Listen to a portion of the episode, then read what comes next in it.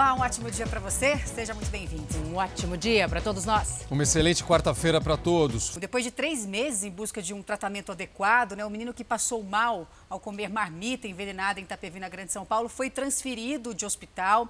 O Fábio Abraão, de 11 anos, estava internado em Taboão da Serra e foi encaminhado ao hospital da Associação Cruz Verde, na capital paulista, que é, inclusive, nessa referência um tratamento de crianças com paralisia cerebral, né? É, e hoje, Roberto, o menino não fala, nem anda ainda. A gente acompanhou, inclusive, o depoimento do pai desse garoto aqui, super emocionado, de pedir ajuda né, para o tratamento do menino. O envenenamento aconteceu em julho deste ano. Na época, dois moradores de rua morreram e a irmã de Fábio também precisou ser internada depois que todos comeram essas marmitas. Até o momento, acreditem, ninguém foi preso. Que é um absurdo, né? A gente é. vai continuar em cima desse caso até o fim. E é bom que ele foi para um local que é uma referência, gente. Eu já visitei esse hospital algumas vezes, eles fazem um trabalho belíssimo, então a gente sabe que ele vai ter um bom tratamento lá, que é fundamental agora.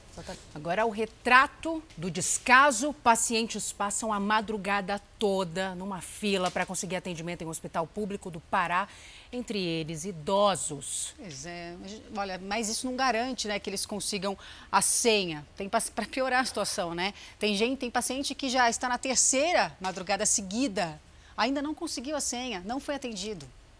O frio da madrugada e o desconforto são alguns dos problemas enfrentados por estas pessoas. Todos aí buscam atendimento médico no Hospital de Referência Abelardo Santos, em Icoraci, o maior da região metropolitana. Dona Maria do Socorro tem 57 anos e trata de uma fibromialgia, uma inflamação nas articulações que ela sofre há pelo menos 11 anos. Está sendo difícil porque nós temos que passar a noite todinha aqui, com todas as dificuldades de saúde que a gente já não está tendo. A doméstica Nara Martins, que precisa tratar de dores abdominais, estava na terceira madrugada da saga por um agendamento médico. Estou tentando, né, conseguir uma, uma para marcar, só para marcar, sendo que a gente marca a consulta e espera o atendimento. 100 fichas de atendimento são liberadas por dia, sendo 70 normal e 30 para prioridade.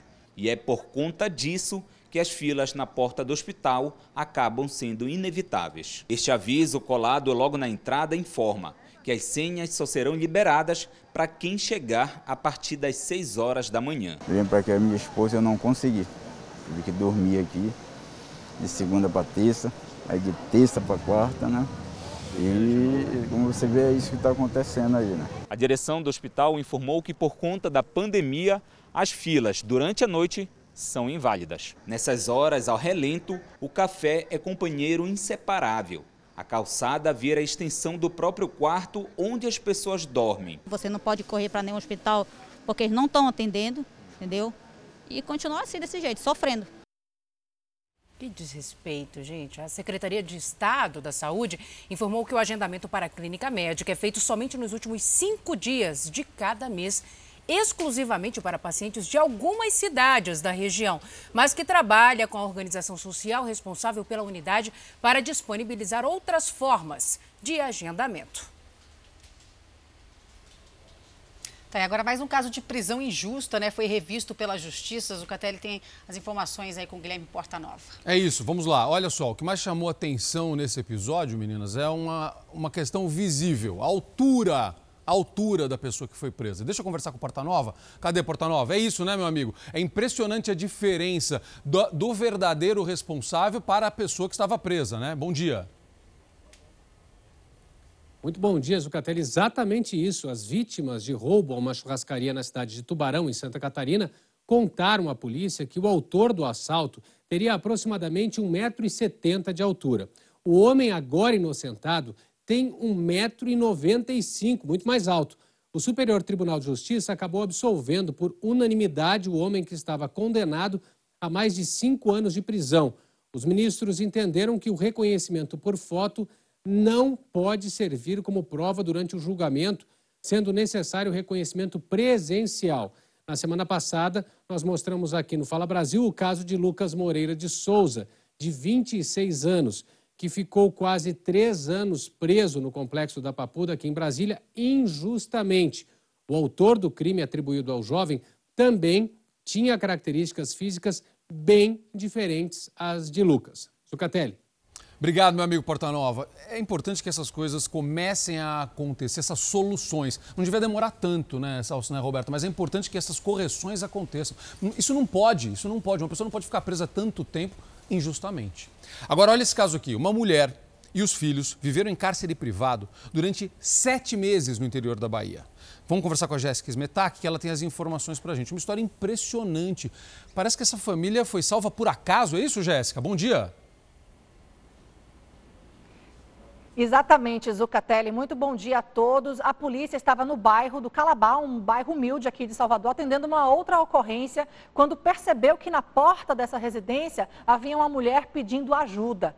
E aí a polícia conseguiu resgatar essa vítima de maus tratos, de cárcere privado. Ela estava vivendo há 15 anos com esse companheiro, tinha também três filhos e as condições da casa eram deploráveis. A comida não tinha nem condição de servir como alimento higiene também não havia. Então, as equipes da Polícia Militar estavam atendendo outra ocorrência quando avistaram essa vítima e prestaram todo o socorro. E o espaço em que todo mundo vivia era extremamente apertado, sem ventilação. O cativeiro parecia mais um depósito, né? E esse era um ambiente desumano que a vítima vivia com três filhos. Esse caso, claro, emocionou a corporação e agora o suspeito está sendo procurado né, para prestar depoimento à polícia.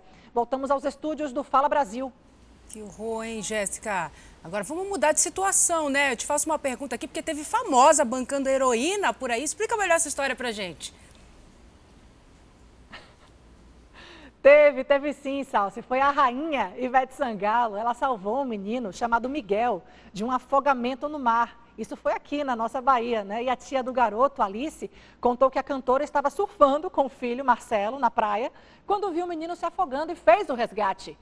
A maré subiu muito rápido, esse menino perdeu o pé no mar, não conseguiu né, nadar. E olha só quem apareceu na hora dessa. Ivete Sangalo, maravilhosa, né? Dá para acreditar? A Ivete pegou o menino, colocou em cima da prancha e foi indo com ele lá para a areia até esse menino ficar seguro, Miguel. A tia percebeu que era Ivete e como o sobrinho que o sobrinho estava se afogando. Ela percebeu que era Ivete com o sobrinho dela no colo, mas Ivete não quis se identificar, preferiu ser mais discreta, não chamar atenção e para não causar muito tumulto também, ela acabou disfarçando até a voz, né? Quando foi perguntada se era ela mesmo que estava salvando lá o pequeno Miguel. Uma história bonita para pelo menos inspirar nosso dia depois de uma notícia difícil como essa que a gente passou agora, né? Salve, é, é com mesmo. você. É isso mesmo, Jéssica. Muito obrigado, viu? Muito obrigado. Ei, Ivete heroína, hein, Roberta, hein, Salso? Agora, olha essa história aqui, gente. Os acidentes domésticos aumentaram 30% durante a pandemia pandemia. Eu estava vendo os números, a maioria dos casos acontece com pessoas com mais de 65 anos é. que resolveram fazer as tarefas domésticas pois porque é. dispensaram funcionários. Mas não são só os idosos, não, né? Inclusive, teve modelo que também se machucou né, essa semana. A modelo Nicole Balls quebrou o pé no sítio dela e uma influenciadora digital fraturou a bacia ao cair da escada de casa com o filho no colo. Uma das pernas mais famosas do país ficou assim depois que a modelo Nicole Balls quebrou o pé em um tombo na casa do sítio dela que está em reforma. O tombo da influenciadora digital Sammy Lee, casada com o hipnólogo Pyong Lee, foi mais grave. Ela caiu da escada com o filho do casal no colo e quebrou a bacia. Eu fiz assim, ó. Eu escorreguei mais uns dois, três degraus, assim, ó, com as costas. Já a dona Isabel dispensou a faxineira por causa da pandemia em agosto, na hora de lavar o banheiro, escorregou e caiu. O resultado? Os dois punhos quebrados. Deslizei mesmo, sabe? Deslizei lavando o banheiro, coloquei as duas mãos e, e aí eu, é, quebrei os dois punhos. Eu operei, né? Coloquei pinos e nas duas mãos Pior que a dor na queda é a recuperação. Dependi da, da ajuda da minha irmã, dependi da ajuda da minha filha, de vizinhos, de, de amigos. É uma, uma situação que, que, olha, juro, eu não desejei para ninguém. Se tá difícil para os adultos, imagina para as crianças. Esse pequeno aí de camiseta preta jogando bola é o Matheus, de 5 anos. Cheio de energia, ele está sem sair de casa há sete meses. O galo e os pontos na testa mostram como tem sido doído esse isolamento. A mãe já correu para a emergência quatro vezes. Os acidentes domésticos cresceram 30% durante a pandemia, segundo a OMS, Organização Mundial da Saúde. E pessoas com mais de 65 anos são a maior parte das vítimas. A maioria dos acidentes acontece durante a realização de tarefas domésticas, quando a pessoa sobe em cadeiras, escadas e telhados. Em casos mais graves, os bombeiros são acionados. Só na cidade de São Paulo são mais de 200 chamados por dia. Capitão Maicon já atendeu centenas dessas ocorrências. Capitão, qual é a dica para evitar acidente doméstico? Exatamente, a orientação do Corpo de Bombeiros é que esses trabalhos domésticos mais complexos seja contratado um profissional especializado na área. Choques elétricos são outro risco comum dentro das casas. Trabalhos realizados com fiação elétrica, onde tenha a possibilidade de choque, que evite esses trabalhos e contrate um profissional especializado. Se o acidente for grave, a recomendação é evitar mexer no corpo da vítima. Depois do trauma, Dona Isabel chamou a faxineira de volta e não vê a hora de poder fazer o que mais gosta: dançar. Um, dois, três, um, dois, três. Agora a gente fala sobre os momentos de desespero. Que imagens durante o incêndio no Hospital Federal de Bom Sucesso no Rio de Janeiro. A gente vai acompanhar agora aí na sua tela, você acompanha, gente, pacientes sendo retirados às pressas em macas. Funcionários abriram as portas, ajudaram médicos e enfermeiros a abrigar os pacientes e ali, nos mil metros quadrados, se formou uma grande corrente de solidariedade, né, Roberta? Nossa. E olha, quase 24 horas depois do começo desse incêndio, que matou três pacientes, ainda tem fumaça no hospital. A repórter Aline Pacheco está lá com informações ao vivo para a gente, né, Aline? Bom dia para você. Qual é a situação agora, hein? Olá, bom dia. 40 agentes do Corpo de Bombeiros seguem aqui no trabalho. Inclusive, a gente vai ter que recuar um pouquinho, porque vai entrar mais um carro dos bombeiros aqui. A gente observa que ainda há fumaça branca, o que significa que não tem ainda mais aquela possibilidade de um grande incêndio, mas assim focos a serem combatidos. Além de água, eles estão usando ferramentas para remexer em todo esse material que ficou ali nesse teto e na parte interna do, do que é o prédio 1. 179 pacientes foram transferidos ontem, 37 tiveram alta, infelizmente três perderam a vida. E a gente está aguardando aqui a transferência de dois bebês que estão na ala pediátrica e ainda 11 adultos que estão na unidade na parte de trás do Hospital Geral Federal de Bom Sucesso. Nós conversamos ainda há pouco com a gestora de saúde e ela explicou que a Polícia Federal já começou a fazer um trabalho de perícia, assim como peritos dos bombeiros também, mas que para acessar o subsolo onde o fogo começou, eles precisam da liberação do Corpo de Bombeiros, que só deve acontecer a partir de amanhã.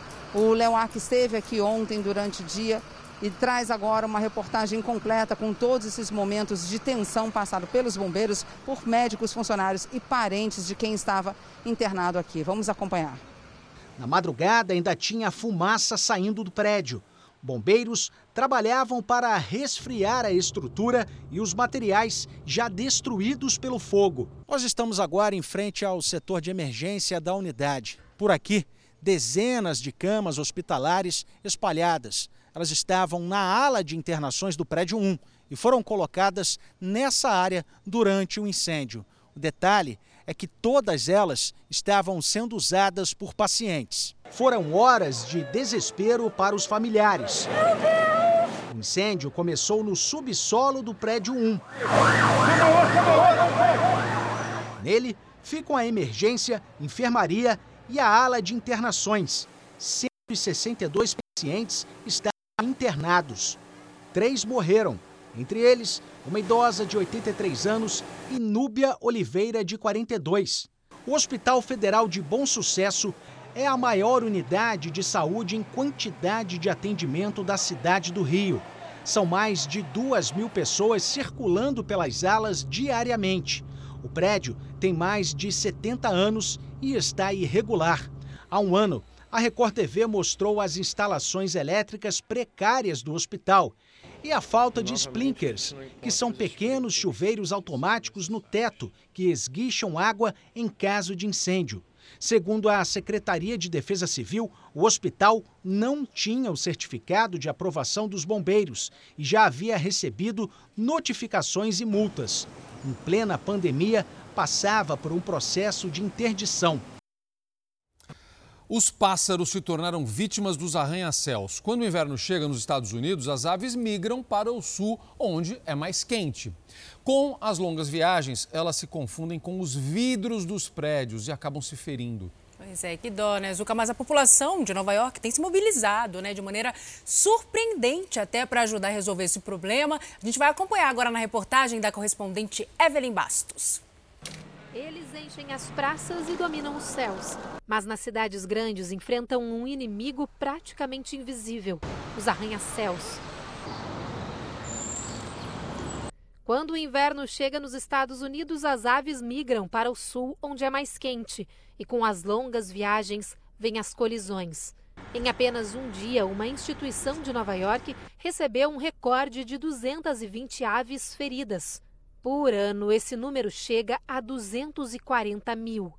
Durante o dia, as janelas espelhadas dos prédios refletem a cidade, confundindo os passarinhos. E à noite, são as luzes internas dos andares que atraem as aves migratórias.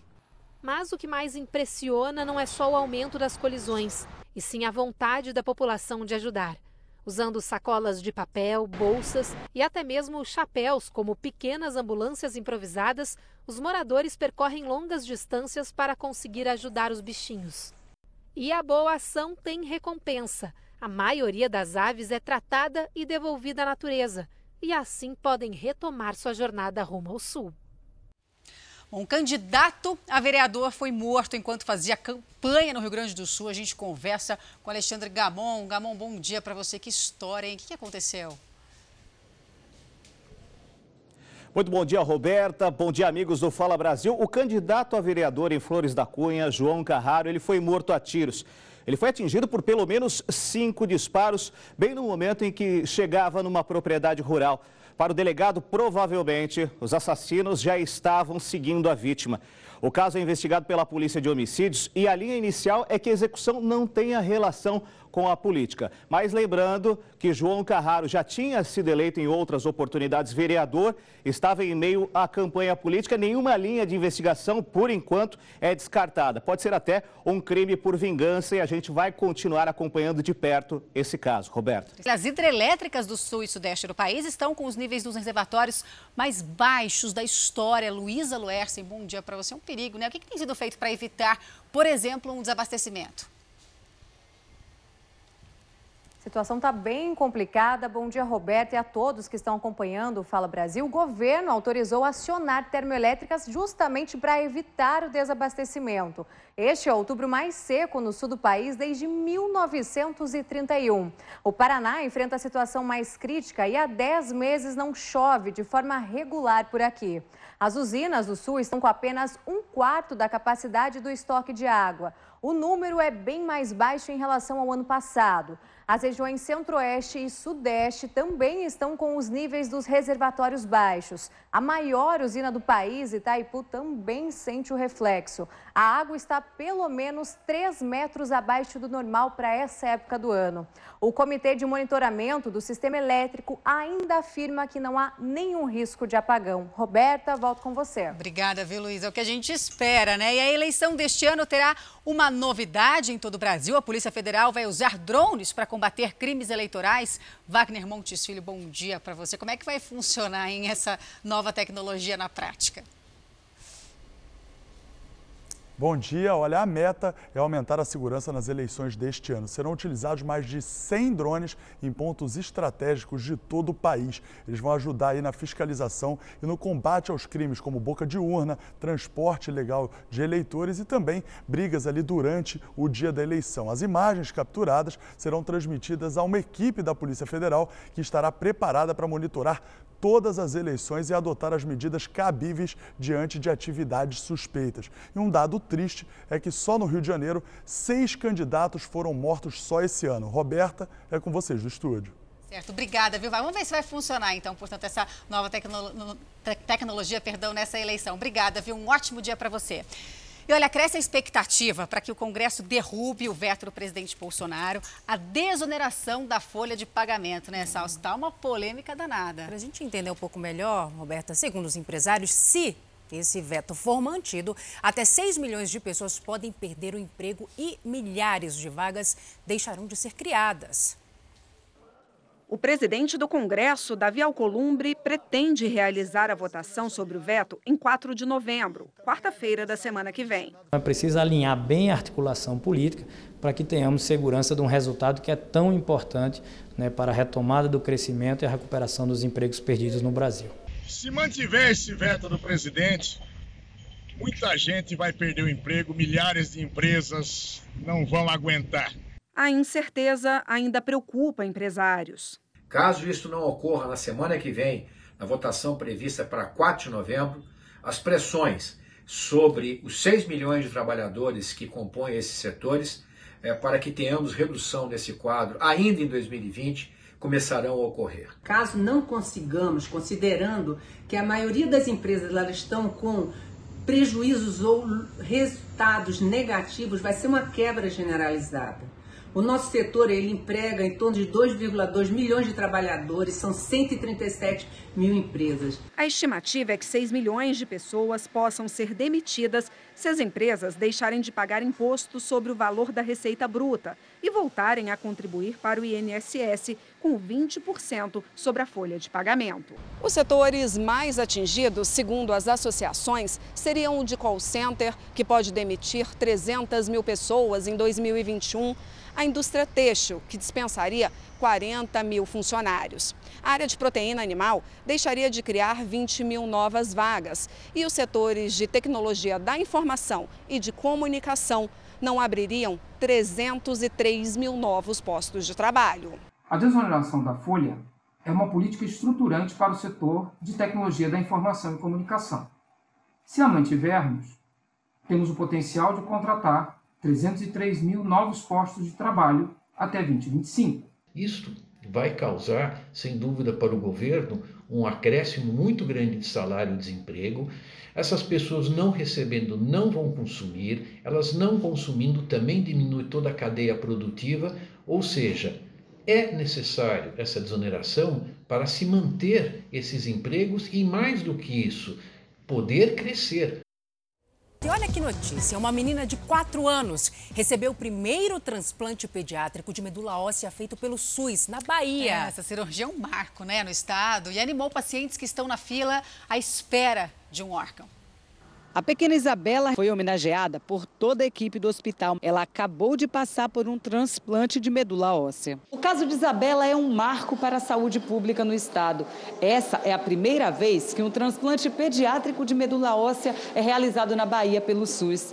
Antes, crianças menores de 14 anos, além de enfrentar a fila de transplante, precisavam se deslocar para outras capitais em busca do procedimento. Que a palavra talvez mais significante desse momento seja a do acesso aos transplantes. A menina de 4 anos sofre de neuroblastoma, um tipo de câncer geralmente encontrado nas pequenas glândulas que ficam em cima dos rins e é mais comum em crianças de até 5 anos.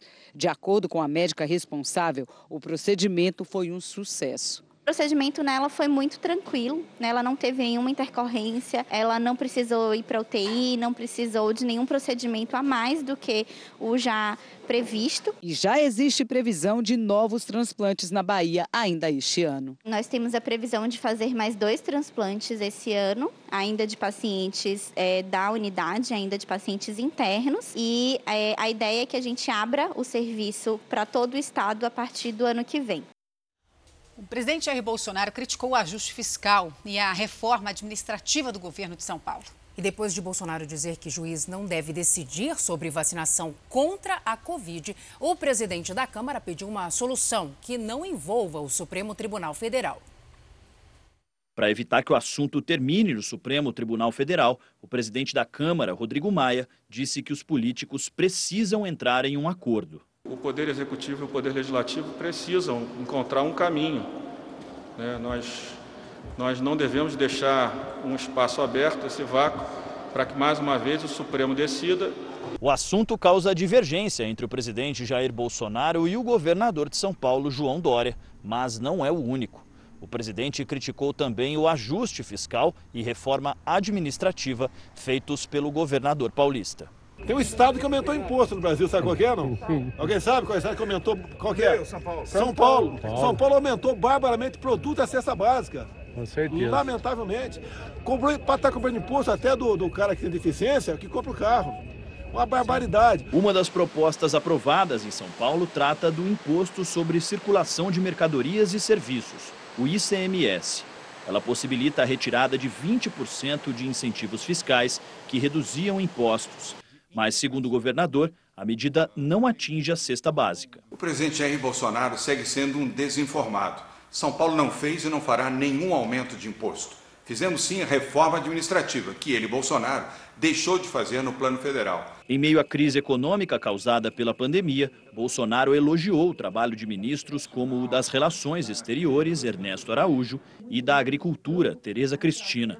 Ao ouvir um elogio a Paulo Guedes, Bolsonaro se manifestou. O Paulo Guedes é fera. Vai, dá licença ali. O Bolsonaro é duas feras. Até que enfim encontrei alguém para te elogiar.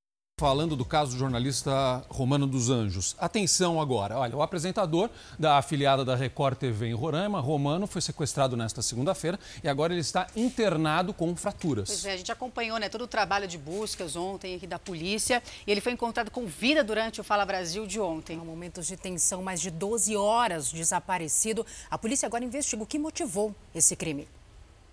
Romano dos Anjos está internado no Hospital Geral de Roraima, em Boa Vista. Ele foi levado por uma equipe de resgate do Corpo de Bombeiros após ser encontrado em uma região de mata na zona rural da cidade. Romano estava consciente quando foi localizado por um funcionário de uma empresa de energia. O homem preferiu não se identificar. Ele contou que reconheceu o jornalista enquanto andava pela região, avisou colegas e chamou a polícia. De longe eu avistei ele, todo amarrado aqui. Quando eu cheguei próximo, aí eu vi ele com o rosto amarrado e eu reconheci. O jornalista sofreu várias fraturas pelo corpo, mas está fora de risco. Está sob os cuidados de uma equipe multidisciplinar: ortopedista, cirurgião e clínico geral. Um trio armado invadiu a casa do jornalista em Boa Vista e rendeu Romano e a esposa, Natasha Vasconcelos, enquanto jantavam. Os dois foram amarrados, mas apenas ele foi levado pelos sequestradores. Dez minutos depois, Natasha se livrou das fitas e procurou a polícia. O carro do jornalista foi encontrado carbonizado na saída de Boa Vista, às margens do sentido norte da BR-174, rodovia que liga o Brasil à Venezuela. Ele já tinha caminhado 800 metros, ele passou a noite debaixo de uma árvore, num pé de caimbé. Ele foi deixado lá durante a noite, sem água, sem comida, sem nada. Impunidade é combustível para a violência. Muito recentemente, o jornalista fez denúncias apontando desvios de verbas do combate à pandemia provocada pelo novo coronavírus e é preciso que essa hipótese de relacionamento do trabalho com a violência sofrida seja a principal meta da investigação policial. É isso. E uma informação que a polícia já tem é que os criminosos usaram uma picape branca. Eles também apagaram todas as informações do celular do jornalista Romano dos Anjos e pediram dinheiro ao jornalista. Romano deve agora passar por uma nova cirurgia no braço. Ele que foi encontrado amarrado né, em uma árvore muito machucado. O jogador Neymar perdeu o valor de mercado durante a pandemia. O craque brasileiro está valendo 18 milhões de euros, menos do que em março, cerca de 119 milhões de reais. Segundo estudo de uma empresa de consultoria, entre os astros mundiais, Neymar é o que mais se desvalorizou durante esse período. Notícias de que a capital do Amapá terá uma semana de restrições rígidas. Campanhas políticas que causam aglomeração estão proibidas. Além do funcionamento de balneários, bares, boates permanecerem em praças só até as nove da noite. A determinação vale a partir de hoje para Macapá. A decisão veio depois do aumento de casos de Covid-19 por lá. E um paraíso brasileiro está em alerta com o aumento de casos da Covid-19, Zucatelli. É, Sals. Quem visitar a ilha de Fernando de Noronha vai precisar usar um aplicativo que tem o objetivo de ajudar no controle das pessoas infectadas. Vamos ver. 14 casos confirmados de Covid-19 em duas semanas. O número acendeu o sinal de alerta da administração de Fernando de Noronha. O arquipélago, que ficou fechado durante cinco meses, foi reaberto parcialmente para o turismo no fim do mês passado. Mas desde o último dia 10, com a abertura total, o número de visitantes vem aumentando e o de casos da doença também. Durante toda a pandemia, foram 138 confirmações. Desse total, mais de 10% ocorreram após a reabertura da ilha. Para tentar controlar a disseminação da Covid, a administração do local vai reforçar o uso da tecnologia. Por meio de um aplicativo de celular, a gestão do arquipélago pretende monitorar os casos suspeitos e confirmados, evitando a transmissão desenfreada. O aplicativo faz o chamado mapeamento de contato. A partir do momento que você faz um exame né, que é detectado positivo, ele vai avisar a todas as pessoas que tiveram contato com você nos últimos 14 dias. O uso do aplicativo para quem visita o arquipélago de Fernando de Noronha é obrigatório, segundo o protocolo sanitário definido pelo governo do estado. A ferramenta está disponível e pode ser baixada nas lojas virtuais de graça. Olá, bom dia. A explosão aconteceu durante a madrugada. A agência amanheceu completamente destruída aqui em Salvador. Parte da quadrilha ficou aqui do lado de fora, protegendo a entrada, enquanto o restante colocava os explosivos nos caixas eletrônicos. Cerca de 10 homens participaram da ação. Quando a polícia chegou, eles já tinham fugido. Ainda não se sabe a quantia que foi levada. A Polícia Federal vai investigar o crime. A qualquer momento eu volto com mais novidades no Fala Brasil. A história de uma idosa que descobriu por acaso que os restos mortais dos parentes não estão no túmulo da família. E o detalhe é que ninguém sabe dizer onde eles estão. Seu Mariano e outros cinco parentes deveriam estar enterrados nesse local, no cemitério municipal da Vila Resende, em Piracicaba, mas não estavam mais. No cimento gravado recados de saudade e de amor eterno para uma pessoa que ela nem sabe quem é. Nunca vi, não conheço, nunca vi essas pessoas. Então, na mesma hora, a dona Maria foi até a administração do cemitério para tentar entender o que estava acontecendo e descobriu o pior: que os restos mortais do marido e de outros cinco parentes tinham sido retirados e colocados no ossário municipal e que o túmulo da família tinha sido vendido para outra pessoa. A decisão da prefeitura está baseada num decreto do prefeito Barjas Negre de abril desse ano. O município determinou o recadastramento nos cemitérios municipais. As famílias com concessão de túmulos tinham 60 dias para se apresentar. A decisão foi publicada no Diário Oficial. Nenhuma notificação, nenhum contato. Num, a gente descobriu que o túmulo estava mexido quando a mamãe veio no velório da parente dela e constatou que tinha outra pessoa enterrada aqui. Pior é que a família foi até a prefeitura para entender o caso e até agora não teve nenhuma resposta. Não sabe sequer onde estão os restos mortais dos familiares. É a mesma coisa de estar matando eles de novo, né? É a mesma coisa de a gente perder ele pela segunda vez. A prefeitura informou que vai tomar todas as medidas necessárias e já está atendendo a esta família. Olha, mais de 10 mulheres se dizem vítimas de um médico que realizava cirurgias plásticas sem especialidade de cirurgia. Ele é acusado de fazer as operações sem as instalações adequadas, de abusar das pacientes, que é extremamente grave, e abandoná-las depois dos procedimentos. Pois bem, nós falamos com as pacientes e também com o médico. É o que você acompanha agora na reportagem da Marcela Varasquim. Essa vítima que não quer se identificar procurou o médico para fazer uma lipoaspiração, mas o resultado foi bem diferente do que ela esperava. Após esse retoque, aí o meu abdômen piorou mesmo. E a fibrose é uma coisa que, além de esteticamente não ficar bom, ela causa muita dor. Ela e outras mulheres alegam que tiveram sequelas depois de fazerem cirurgias plásticas com o doutor Pietro Petri Neto. Algumas vítimas registraram boletim de ocorrência e o caso é investigado pela Polícia Civil do Paraná. Ele me operou e foi embora para Curitiba. Dois dias depois, após muita briga, ele voltou para fazer o reparo da minha, da minha cirurgia, né, da minha prótese. Eu tive uma hemorragia interna, então eu quase perdi o meu seio. Nas redes sociais, o médico oferece serviços de cirurgia plástica estética e faz atendimentos em Atibaia, no interior de São Paulo, e em Curitiba, no Paraná. No site, ele divulga a técnica da lipovibroescultura, que promete ser menos invasiva. Mas as mulheres dizem que são enganadas. Ele me pôs uma posição de quatro e eu falei para ele, doutor, mas é, é constrangido ficar nessa situação Ele, não, todo mundo fica assim. Todos os meninos que vêm fazer o cox têm que ficar de quatro. Essa paciente teve tantas complicações que precisou procurar um hospital e foi internada. Ele tirou bastante gordura, né? Mas aí eu comecei a ficar muito mal devido à anestesia. É, nos laudos tá que foi uma hepatite medicamentosa que quase deu uma parada do meu fígado. Pelo menos 10 pacientes reclamam que tiveram problemas de saúde ou que colocaram a vida em risco ao fazer as cirurgias.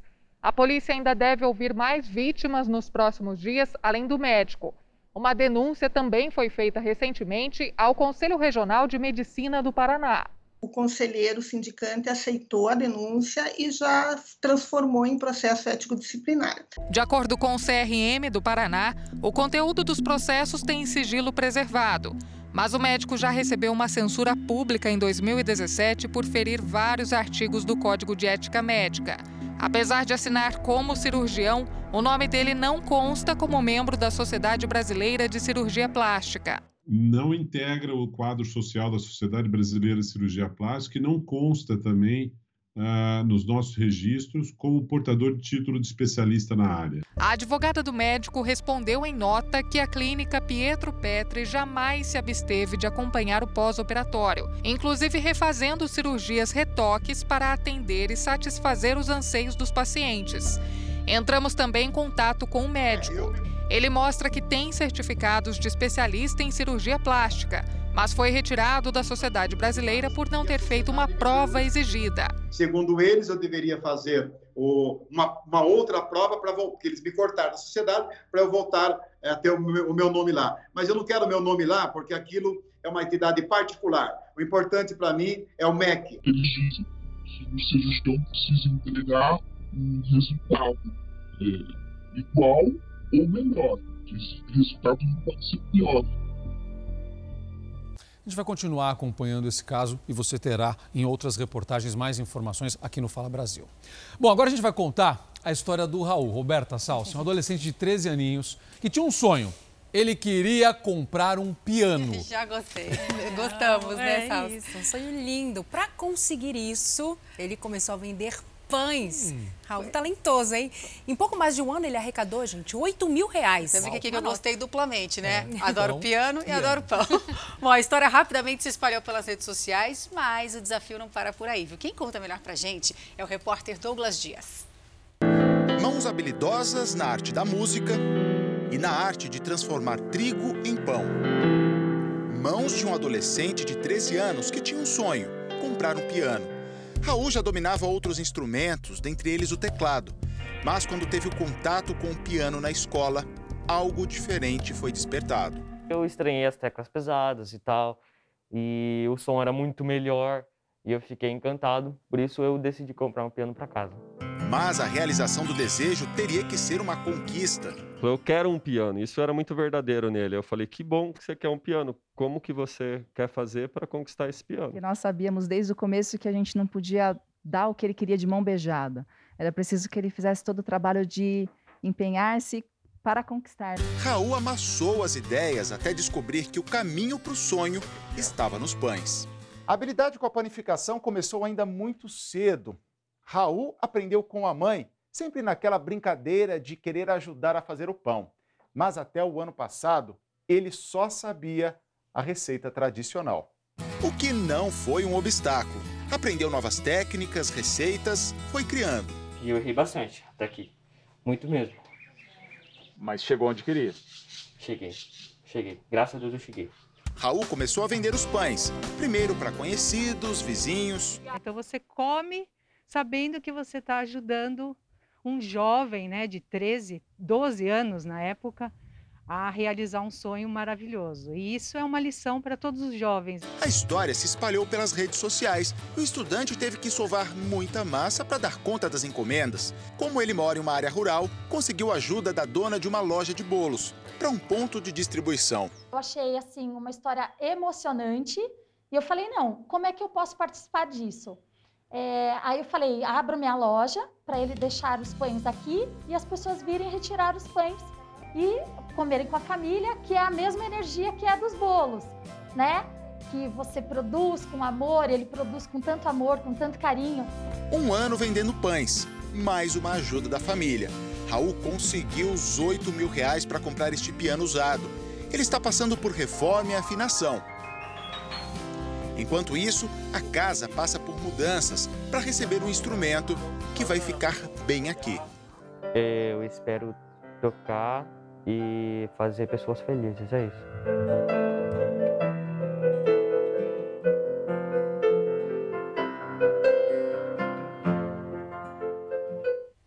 Legal.